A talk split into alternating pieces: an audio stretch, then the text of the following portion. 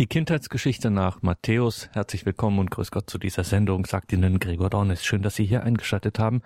Zu diesem ersten Teil einer Vortragsreihe, die der Neutestamentler Professor Dr. Michael Krämer hier bei Radio Horeb hielt im Jahre 2009.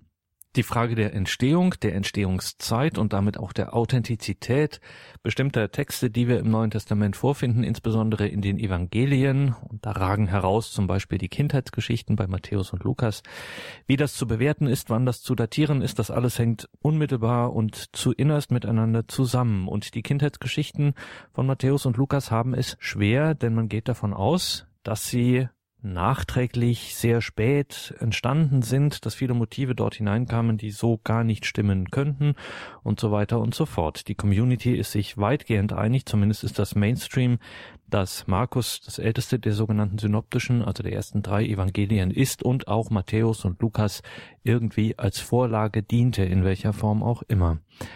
Dass also Markus das älteste und damit erste Evangelium sei, davon weichen nur wenige ab, so unter anderem der renommierte Neutestamentler Klaus Berger. Er hält das Johannesevangelium für das älteste Evangelium und es gibt eben auch Michael Krämer. Michael Krämer, Neutestamentler an der damaligen Philosophisch-Theologischen Hochschule Benedikt Beuern, gestand dem ersten Evangelium, dem Evangelisten Matthäus, ein sehr hohes Alter zu, und dies nicht trotz, sondern gerade wegen mancher Besonderheiten wie etwa der Kindheitsgeschichte. Und das Ganze hat er in intensivem wissenschaftlichen Studium und Forschung zu belegen versucht und auch vor einigen Jahren im Jahre 2009 den Hörerinnen und Hörern von Radio Horeb in einer Vortragsreihe präsentiert. Und da hören wir in drei Teilen hier in der Credo-Sendung noch einmal hinein, weil es einfach so spannend ist, der Argumentation von Michael Krämer zu folgen und seine alternativen Interpretationen zu den gängigen Mustern. Ganz deutlich wird das zum Beispiel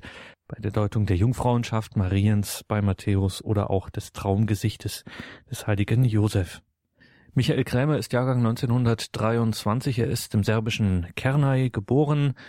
Er trat schon früh, bereits nach dem Besuch des Gymnasiums in Zagreb, den Salesianern Don Boscos bei und legte 1941 die ersten Gelübde ab. Sein Theologiestudium wurde dann durch eine mehrfache Haft in kommunistischen Gefängnissen unterbrochen. Erst 1953 durfte er aus Jugoslawien nach Deutschland ausreisen. Darüber hat er auch ein bewegendes Buch geschrieben mit dem Titel Meine Rettung aus den Fängen des Kommunismus. So kam er dann über viele Stationen, etwa in Turin oder St. Ottilien, an die Salesianer Hochschule in Benedikt Beuern und dort lehrte er Neues Testament. Hören Sie also heute hier in der Credo-Sendung exegetische Auslegungen, Gedanken, Interpretationen der Kindheitsgeschichte des Evangelisten Matthäus aus dem Jahre 2009 mit Salesianer Pater Professor Dr. Michael Krämer. Der von ihm ausgearbeitete Vortrag wird im Wechsel gelesen. Erstens, die Kindheitsgeschichte nach Matthäus bereitet für den Normalchrist beim Lesen etwa folgende Schwierigkeiten. Erstens die Situation Josefs, der sich angesichts der Schwangerschaft seiner Verlobten mit einem Verdacht auf Ehebruch quält, wirkt eher peinlich denn als fromm. Der Text scheint nahezulegen, dass Josef in dieser Situation beschloss, seine Verlobte aus der Ehe zu entlassen. Nur der Eingriff eines Engels hinderte ihn daran, den gefassten, verhängnisvollen Entschluss in die Tat umzusetzen. Obendrein scheint diese Kindheitsgeschichte zu bestätigen, dass das Eheleben zwischen Josef und Maria ohne Geschlechtsverkehr nur bis zur Geburt Jesu dauerte, wenn es heißt, als Josef vom Schlaf erwachte, tat er, was der Engel des Herrn ihm befohlen hatte, und er nahm seine Frau zu sich, und er erkannte sie nicht, bis sie einen Sohn gebar. 1, Vers 24 bis 25.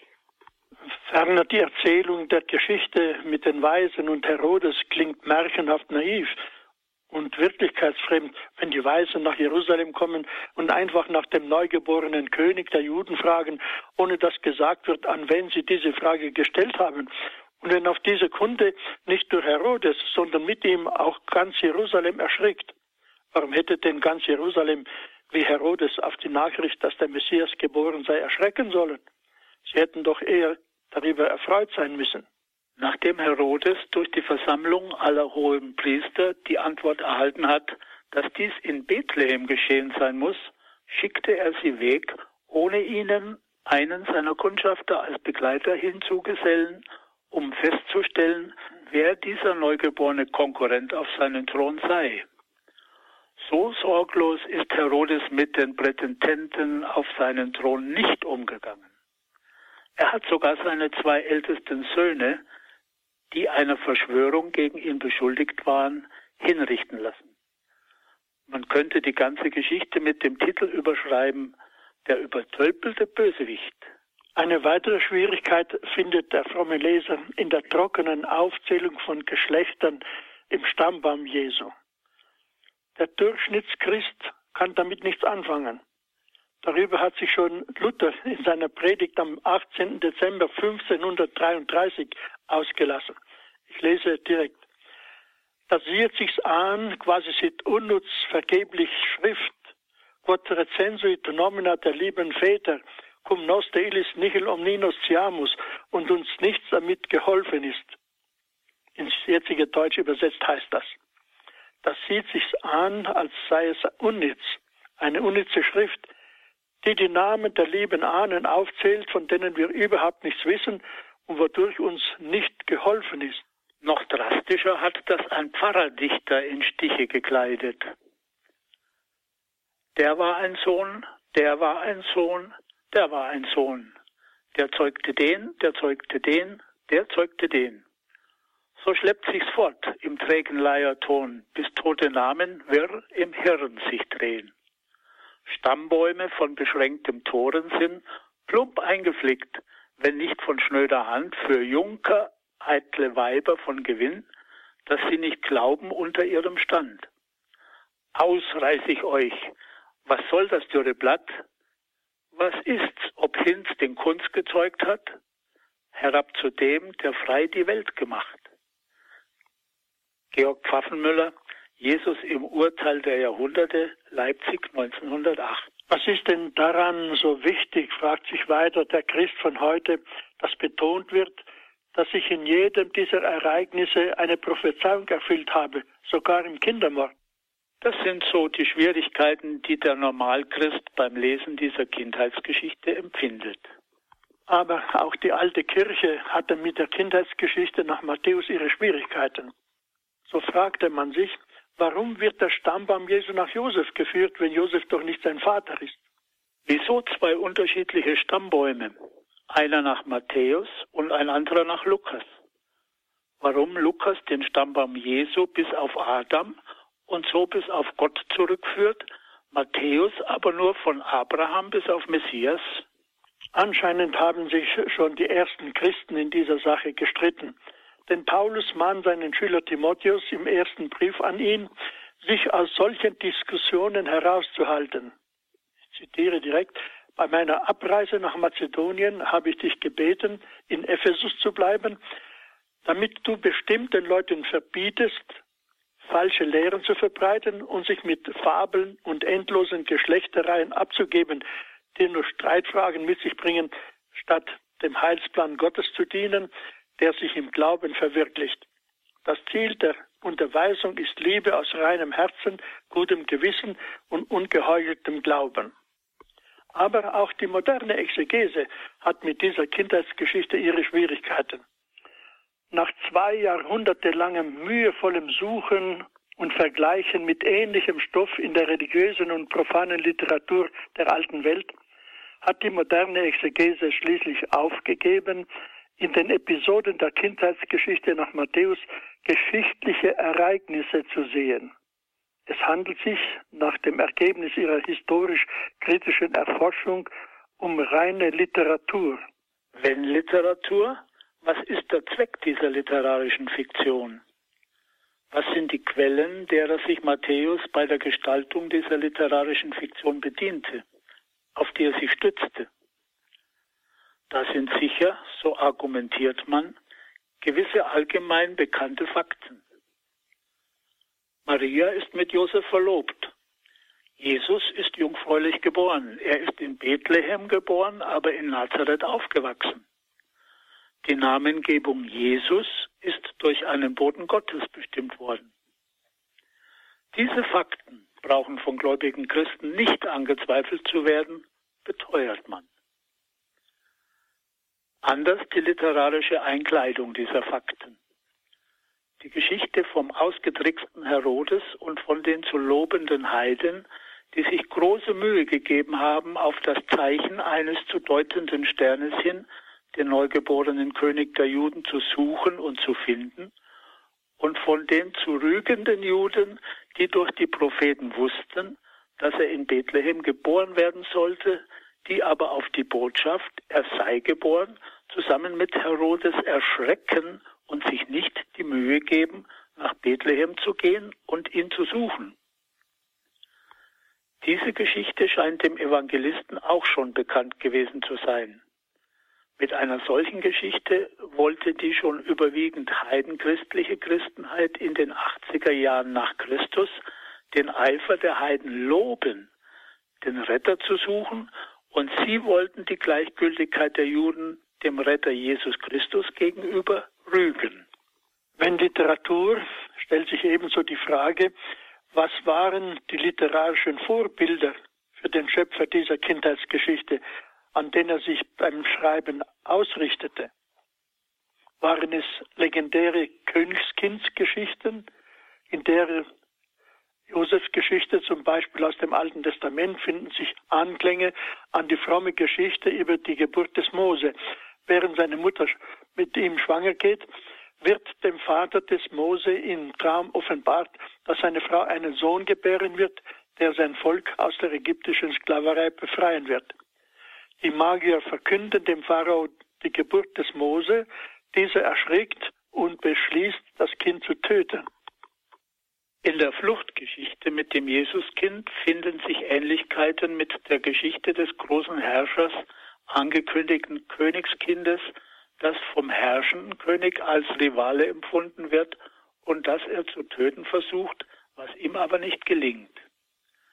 Eine Geschichte, die in der Antike weltweit verbreitet war. Das alles konnte ihm die Geschichte um die Geburt Jesus suggeriert haben. Eine andere wichtige Frage, die sich stellt. Was wollte Matthäus mit dieser Kindheitsgeschichte aussagen?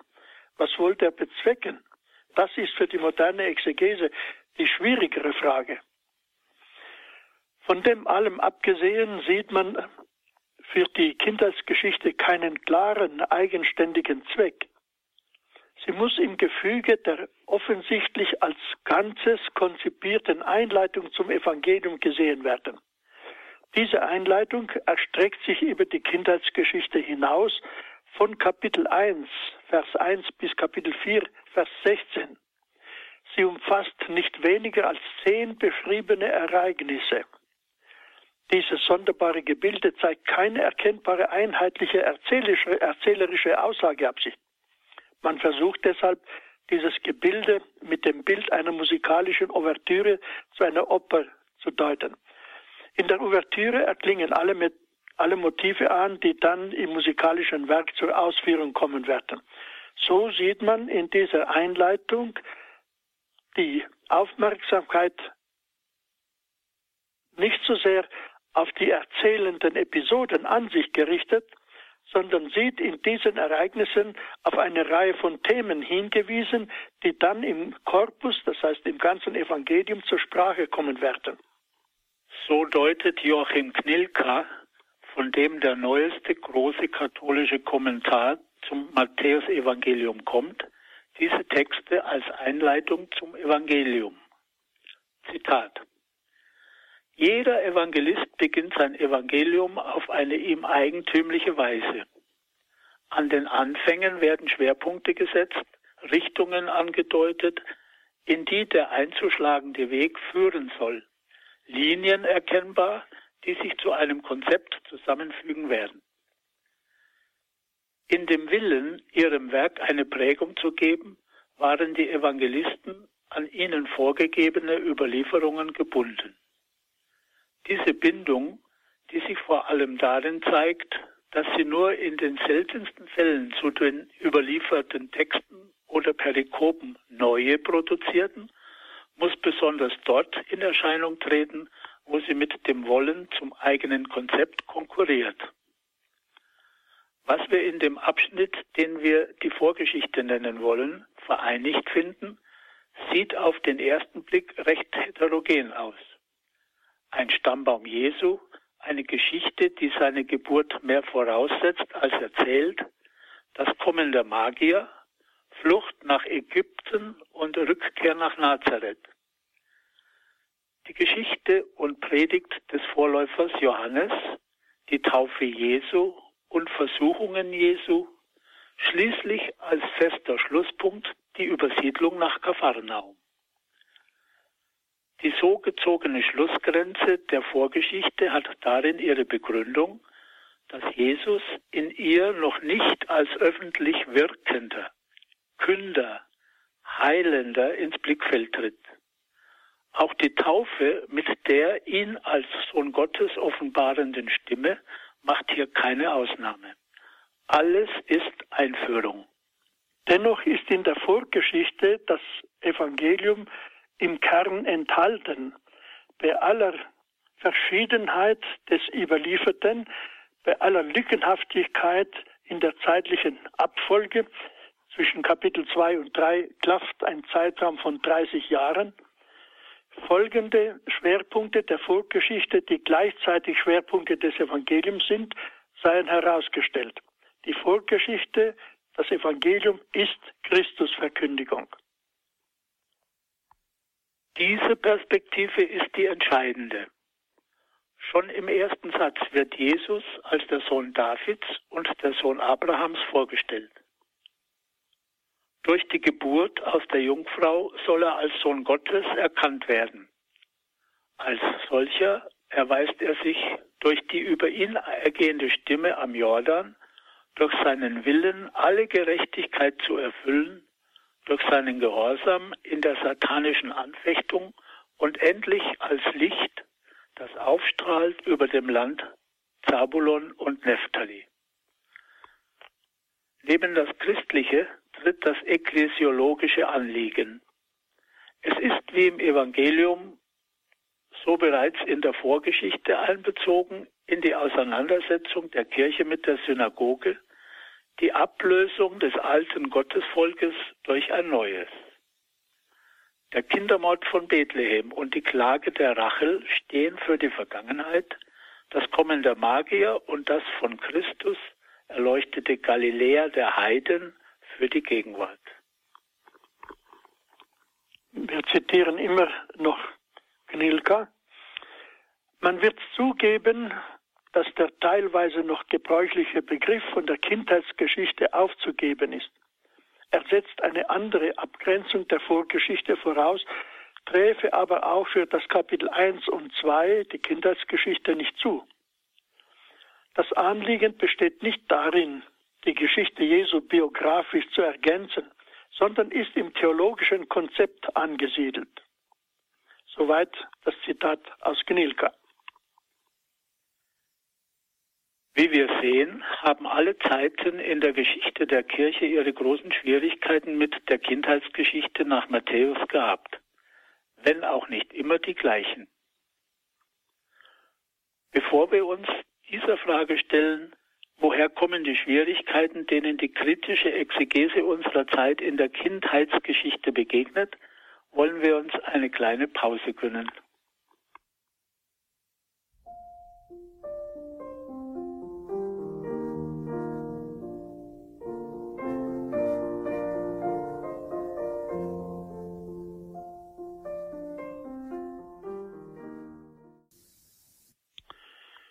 Meine lieben Hörerinnen und Hörer, die zurzeit vorherrschende kritische Exegese geht davon aus, dass der Evangelist Matthäus sein Evangelium so, wie er es jetzt, so wie wir es jetzt kennen, in den 80er Jahren nach Christus auf einmal konzipiert und verfasst habe. Das ist eine wichtige Aussage. Auf einmal konzipiert und verfasst habe. Und zwar in der Absicht, das schon vorhandene Markus-Evangelium mit Material aus einer Schrift zu ergänzen, die hauptsächlich nur Worte Jesu enthalten hatte.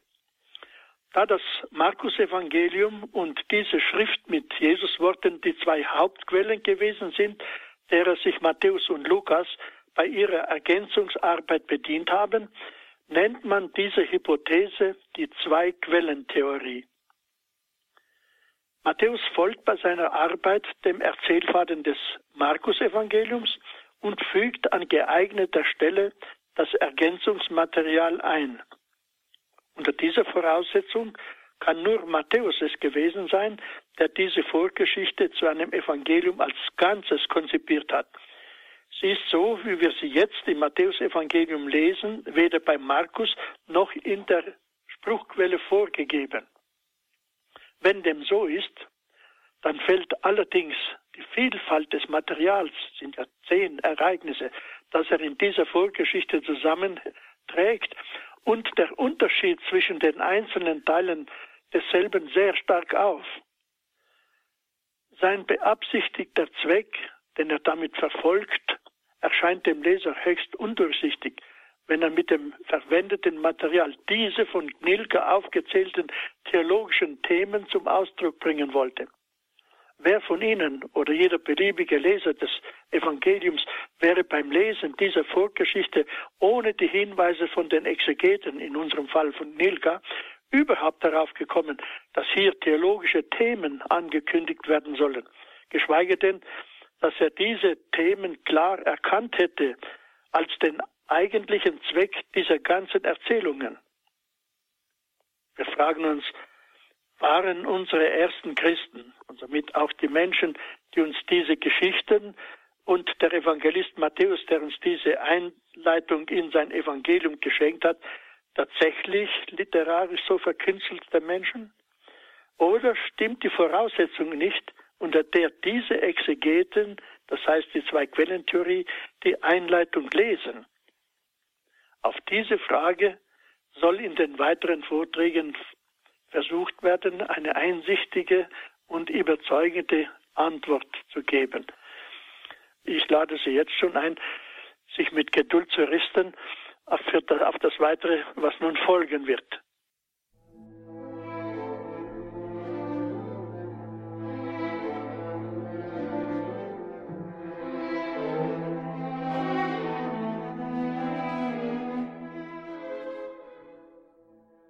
Sie haben eingeschaltet in der Credo-Sendung bei Radio Horeb und Radio Maria. Wir hören heute Professor Michael Krämer, Salesianerpater und Neutestamentler in Benedikt Beuern. Er sprach im Jahre 2009 in einer Vortragsreihe hier bei Radio Horeb über die Kindheitsgeschichte des Matthäus, eine originelle, eine fundierte Theorie der matthäischen Kindheitsgeschichte. Und in diese seine damaligen Vorträge hören wir heute in einem ersten Teil dazu noch einmal hinein. Also im ersten Vortrag machte ich die Hörerinnen und Hörer mit den Schwierigkeiten bekannt, denen man in der Kindheitsgeschichte nach Matthäus begegnet. Alle Epochen der Kirchengeschichte, von der Zeit der Urkirche bis zur heutigen historisch-kritischen Exegese, haben mit diesem Text des Matthäusevangeliums ihre Schwierigkeiten, wenn auch jeweils andere. So hatte schon die Kirche des ersten Jahrhunderts darüber heftig debattiert. Deshalb mahnte, mahnte Paulus seinen Schüler Timotheus, sich nicht mit diesen Diskussionen über endlose Geschlechtereien abzugeben. Der Christ der Neuzeit weiß mit dem Stammbaum Jesu nun überhaupt nichts anzufangen. Empört schrieb der von mir zitierte Priesterdichter, Ausreiße ich euch, was soll das dürre Blatt im heiligen Buch voll frischer Palmenpracht? Was ist's, ob Hinz den Kunz gezeugt hat, herab zu dem, der frei die Welt gemacht? Man würde meinen, dass wenigstens die historisch-kritische Exegese darin keine Schwierigkeiten mehr findet. Das Gegenteil ist der Fall. Sie findet für das Ganze der Kindheitsgeschichte im Matthäus-Evangelium keine eigenständige Aussageabsicht. Nur im Rahmen der großen Einleitung zum Matthäusevangelium, die sich vom Kapitel 1, Vers 1 bis Kapitel 4, Vers 17 erstreckt, diese Einleitung aus zehn so unterschiedlichen Texten sieht man als eine Art Ouvertüre zum Evangelium, in der die Hauptthemen Jesus der Messias, der Sohn Gottes, das neue Gottesvolk und seine Auseinandersetzung mit dem alten Gottesvolk anklingen. Also theologische Themen. Zudem findet die kritische Exegese die Kindheitsgeschichte als Literatur, die wohl auf einigen bekannten Tatsachen fußt. Jesus sei jungfräulich geboren, seine Mutter hieß Maria und war mit Josef aus dem Hause Davids verlobt. Er ist in Bethlehem geboren und in Nazareth aufgewachsen. Die Ereignisse aber, die erzählt werden, seien nicht Fakten, sondern Dichtung nach bekannten Mustern aus dem Alten Testament und aus der Weltliteratur. Für den traditionellen Glauben der Christen ist diese Aussage ein verheerendes Ergebnis. Zum Schluss erklärte ich, dass dieses Ergebnis die Folge der Annahme ist, dass das Matthäusevangelium nicht das erste und älteste Evangelium sei, sondern eine Überarbeitung des Markus-Evangeliums in den 80er Jahren des ersten Jahrhunderts. Diese Annahme gründet auf der Erklärung der Entstehung der synoptischen Evangelien nach der sogenannten Zwei-Quellen-Theorie. Was ist diese? Nach dieser Theorie haben Matthäus und Lukas ihre Evangelien so hergestellt, dass sie Markus anhand von Material aus einer uns nicht mehr erhaltenen Schrift überarbeitet haben. Weil wir den Namen dieser postulierten Schrift nicht kennen, nannte man sie einfach Quelle, abgekürzt Q geschrieben. Wenn Matthäus sein Evangelium nach dieser Hypothese geschrieben hat, dann kann nur er es gewesen sein, der diese ganze Einleitung von Kapitel 1 bis 4, Vers 17 zusammengestellt hat. Denn so steht es weder bei Markus noch in der Quelle Q. Dann kann man für die sogenannte Kindheitsgeschichte der ersten zwei Kapitel dieser Ouvertüre keine eigenständige Aussageabsicht ausmachen. Man muss sie versuchen, als Teil dieser Vorausansage von den wichtigsten theologischen Themen des Matthäusevangeliums versuchen zu verstehen.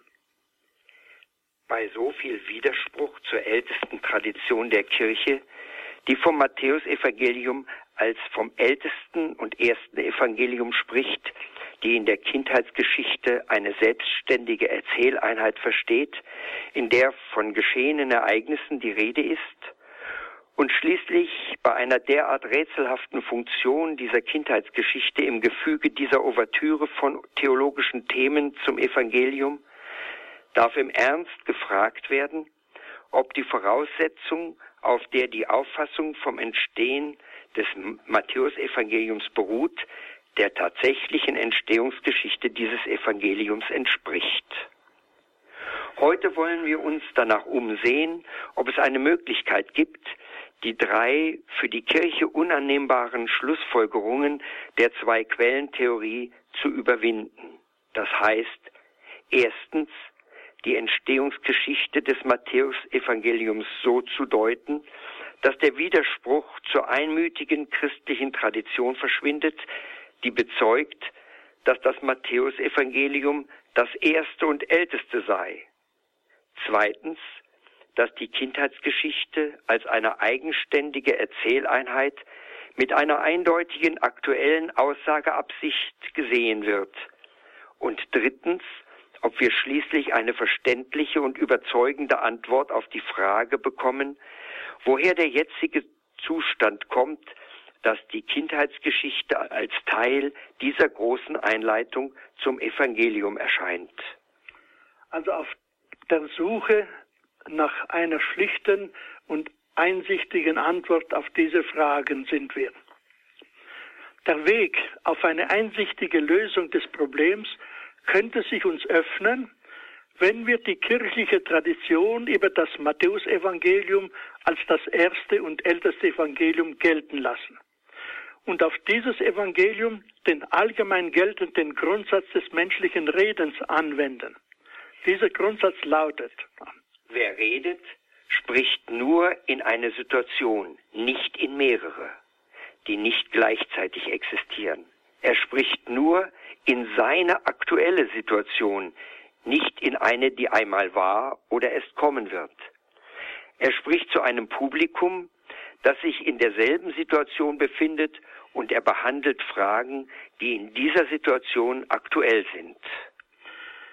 Wendet man also diese zwei Grundsätze auf die drei synoptischen Evangelien Matthäus, Markus und Lukas an, dann ergibt sich, dass die Texte des Matthäusevangeliums nicht in eine, sondern in vier unterschiedliche Situationen der judenchristlichen Urkirche sprechen. Diese Prüfung habe ich in ernsthaften Analysen der schwierigsten Texte des Matthäusevangeliums durchgeführt. Ich nenne hier nur die zwei Versionen der Bergpredigt und die Gleichnisrede in den drei synoptischen Evangelien. Das sind die zwei äh, schwierigsten Texte der Evangelien. Die Ernsthaftigkeit der von mir angewandten Methode bei diesen Arbeiten beglaube ich durch kurze Auszüge aus zwei Rezensionen zur Bergpredigt. Die von Professor Otto Knoch, Universität Passau, in Bibel und Kirche Nummer 4, 1993, Seite 239. Zitat. Die gründliche und überzeugende Studie von Michael Krämer vermag die Spannungen und Brüche der Bergpredigt-Tradition genetisch überzeugend zu reflektieren und leistet einen weiterführenden Beitrag zur Bergpredigtforschung. Zitat Ende. Die von Hans-Theo Wrege, Professor in Kiel in Salesianum 1995, Seite 372 bis 73 er erhebt besonders die fundierte methodische Vorgehensweise hervor.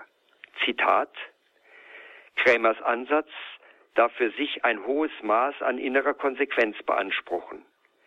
Es ist diese unangestrengte innere Konsequenz der traditionsgeschichtlichen Analysen Krämers, die die Vertreter der Quellenhypothese zu neuen Anstrengungen für die wörtliche Rekonstruktion der Spruchquelle Q als gemeinsamer schriftlicher Vorlage für die Bergpredigt und Feldrede veranlassen könnte.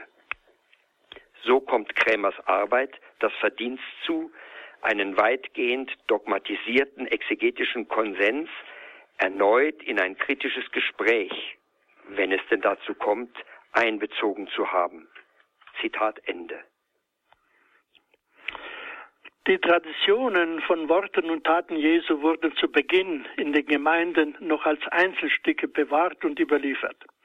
Die Bemühung der Jesusjünger nach der Aufnahme Jesu in den Himmel, ganz Israel für den Glauben an ihn als den Messias zu gewinnen, aber auch die schnell wachsenden Gemeinden von Jesusgläubigen, die Jesus selber nicht mehr erlebt haben, verlangten sehr bald nach einer ersten zusammenfassenden Erzählung über Jesus, den Messias, über sein Auftreten, seine Botschaft, seine Machttaten und über die Ablehnung, die er bei der führenden Schicht des Gottesvolkes erfahren hat.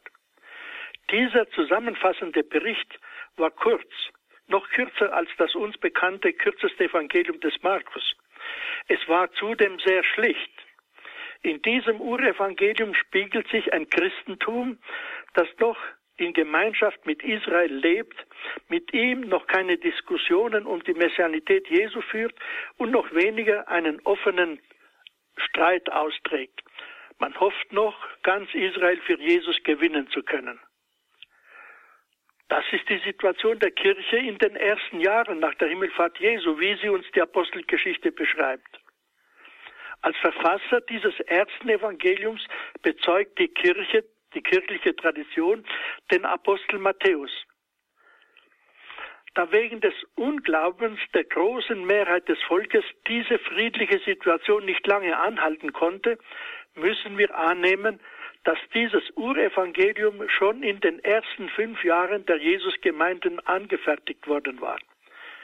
Die alexandrinische Evangelientradition bezeugt, das Matthäusevangelium acht Jahre nach der Himmelfahrt Jesu geschrieben worden sei. Ich zitiere aus Hans-Joachim Schutz die apostolische Herkunft der Evangelien aus dem Buch Questiones Disputate 145, äh, Seite 75, aber weiter ist bei ihm zwischen Seite 70 und 78 über dieses Thema zu lesen. Ich zitiere, in fast vollständiger Übereinstimmung untereinander geben die Subskriptionen folgende Deutung jeweils nach der Himmelfahrt des Herrn an.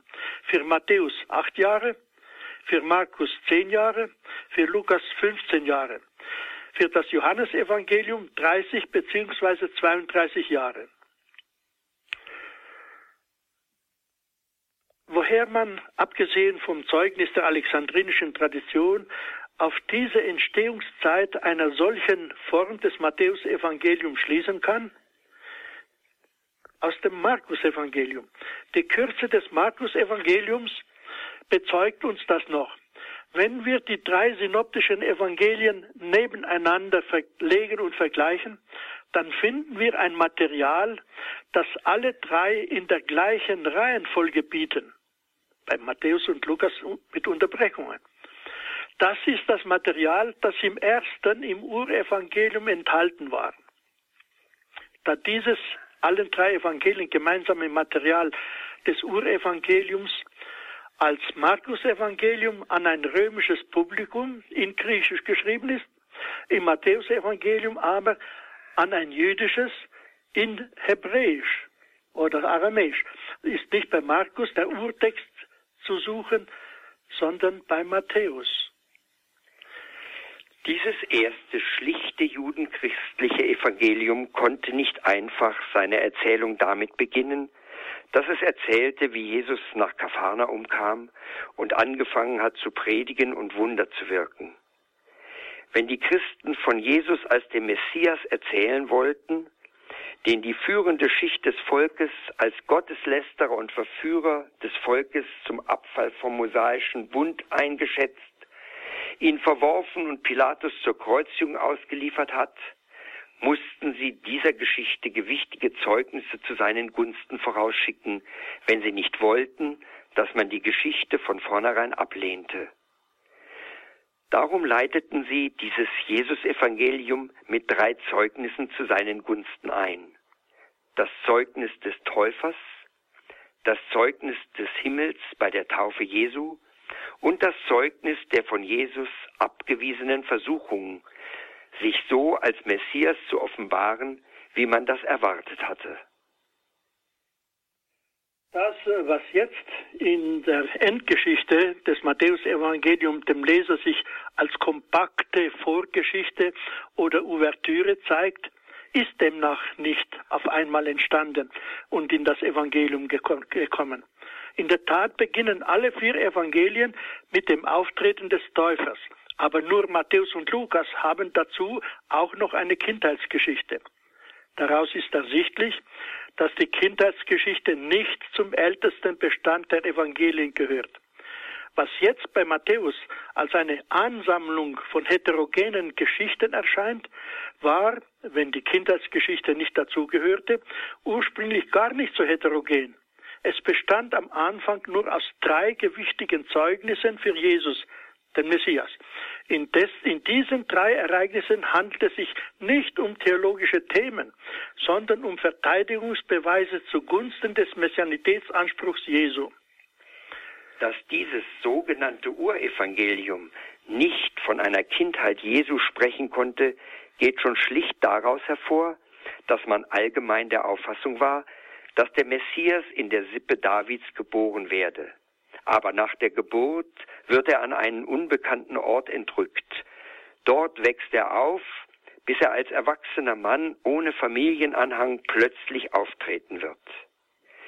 Damals den Gegnern Jesu von seinen Kindheitsereignissen zu erzählen, hätte man als einen Unsinn und als einen Beweis gegen die Messianität Jesu empfunden. Das bezeugt ja auch noch die Begebenheit beim Laubhüttenfest in Jerusalem. Da sagten einige Leute aus Jerusalem, ist das nicht der, den sie töten wollen? Und doch redet er in aller Öffentlichkeit und man lässt ihn gewähren. Sollte der Hohe Rat wirklich erkannt haben, dass er der Messias ist? Aber von dem hier wissen wir, woher er stammt. Wenn jedoch der Messias kommt, weiß niemand, woher er stammt. Jesus hat sich dagegen auch nur anhand seiner Sendung von Gott gewährt. Ihr kennt mich und wisst, woher ich bin, aber ich bin nicht in meinem Namen gekommen, sondern er, der mich gesandt hat, bürgt für die Wahrheit. Johannes siebtes Kapitel. Ein großes Gewicht hatte dagegen das Zeugnis des Täufers für Jesus. Es war allgemeine Überzeugung, dass der Prophet Elia kommen wird, um das Volk auf die Ankunft des Messias vorzubereiten. Er wird auch auf den Messias hinweisen, der unerkannt bereits unter dem Volk sein wird. Diese Aufgabe sah man erfüllt durch Johannes den Täufer, der im Geiste des Elia aufgetreten ist, und die Evangelien berufen sich vor allem auf dieses Zeugnis des Johannes für Jesus. Wir machen hier eine kleine musikunterlegte Pause.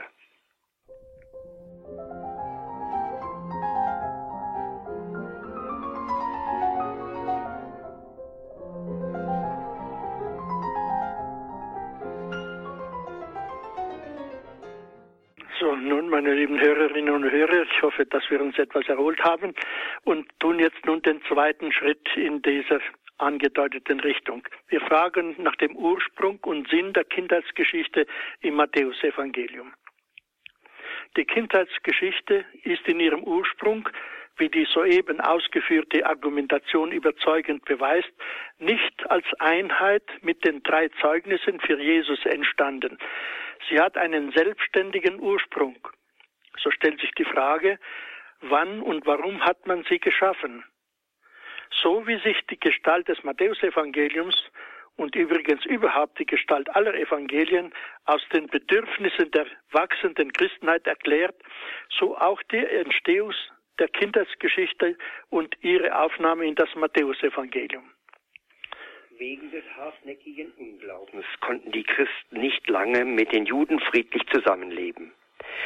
Da sie sich aber nicht weniger unbeugsam zu Jesus als dem Messias bekannten, von dem sie erwarteten, dass er bald kommen werde, um das messianische Gottesreich endgültig aufzurichten, die Juden ihn aber radikal ablehnten, musste es zu einer Auseinandersetzung kommen.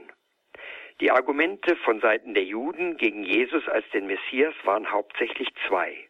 Erstens, er kann der Messias nicht sein, weil er allen bekannt in Nazareth aufgewachsen ist und zweitens, er ist nicht so aufgetreten, wie man nach den Worten der Propheten das Wirken des Messias erwartet hat.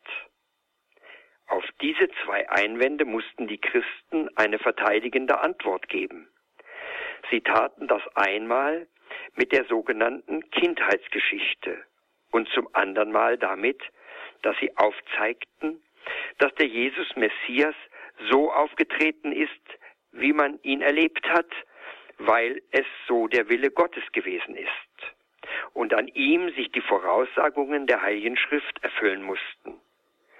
Man betrachte dazu nur das Gespräch Jesu mit den zwei Jüngern auf dem Weg nach Emmaus im Lukasevangelium und die vielen Stellen im Matthäusevangelium, wo immer darauf hingewiesen wird, das ist geschehen, damit sich die Schrift erfüllte.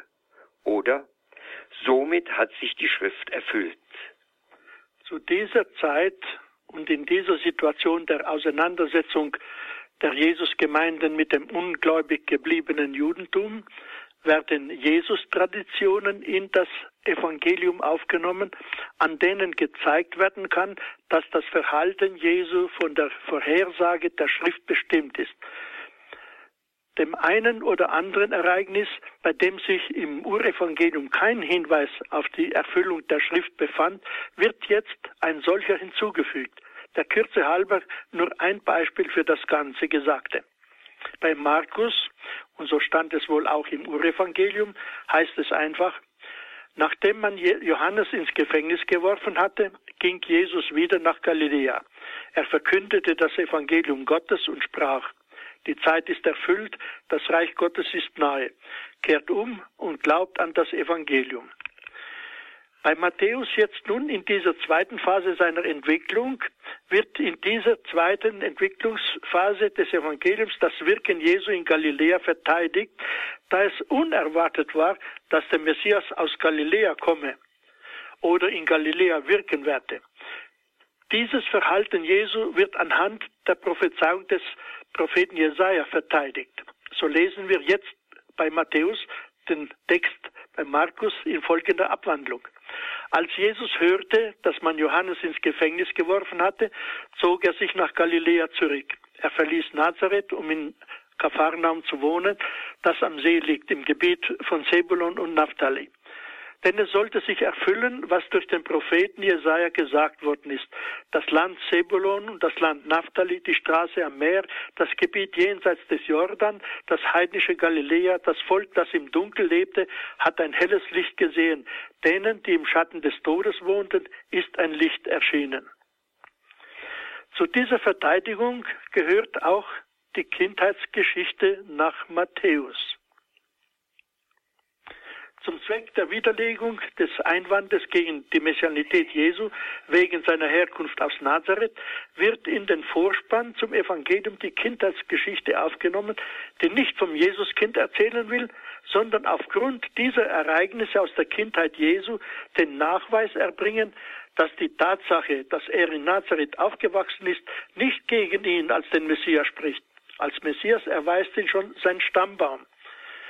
Die Ereignisse, die ihn von Bethlehem nach Ägypten, äh, über Ägypten nach Nazareth führten, geschahen alle auf Befehl Gottes und erweisen sich im Einklang mit Worten, die er durch die verschiedenen Propheten gesprochen hat. So gesehen ist die Kindheitsgeschichte keine verschlüsselte Anspielung auf Jesus als Messias und Gottes Sohn mit viel unklarem und zum Zweck des Ganzen wenig beitragendem Gerede, sondern ein schlichter Text, der zielstrebig seine Aussage aufbaut.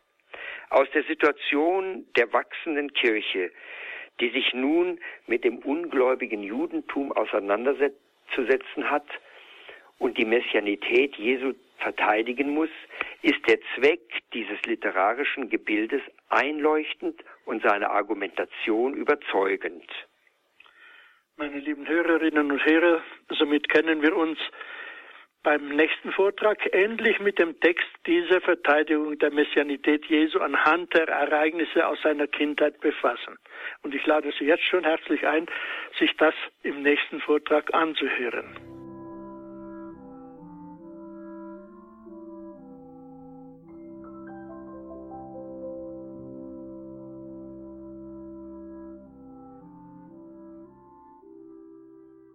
Kindheitsgeschichte bei Matthäus. Darum ging es heute hier in der Credo-Sendung in einem ersten Teil. In der Credo-Sendung hier bei Radio Horeb und Radio Maria. Sie hörten Ausschnitte aus einer Vortragsreihe, die Professor Michael Krämer, Salesianerpater und Neutestamentler in Benedikt Beuern, bei uns hier gehalten hat im Jahre 2009. Und heute in einer Woche geht es dann damit weiter mit Professor Krämer und seiner Exegese des Anfangs des Matthäus-Evangeliums, der Kindheitsgeschichte Jesu. Liebe Hörerinnen und Hörer, danke Ihnen fürs Dabeisein. Das war jetzt, Sie haben es gemerkt, ein doch recht intensiver Einstieg. Durchaus lohnenswert, das noch einmal nachzuhören. Das können Sie machen, wenn Sie sich eine CD bestellen bei unserem CD-Dienst unter der 08328 921 120. Das Ganze geht auch auf horeb.org im Tagesprogramm und eben dort auf horeb.org gibt es diese Sendung auch online zum Nachhören. Hier im Programm geht es jetzt weiter mit dem Nachtgebet der Kirche, der Komplett. Mein Name ist Gregor Dornis. Ich darf mich an dieser Stelle von Ihnen verabschieden und wünsche Ihnen allen einen gesegneten Abend und eine behütete Nacht.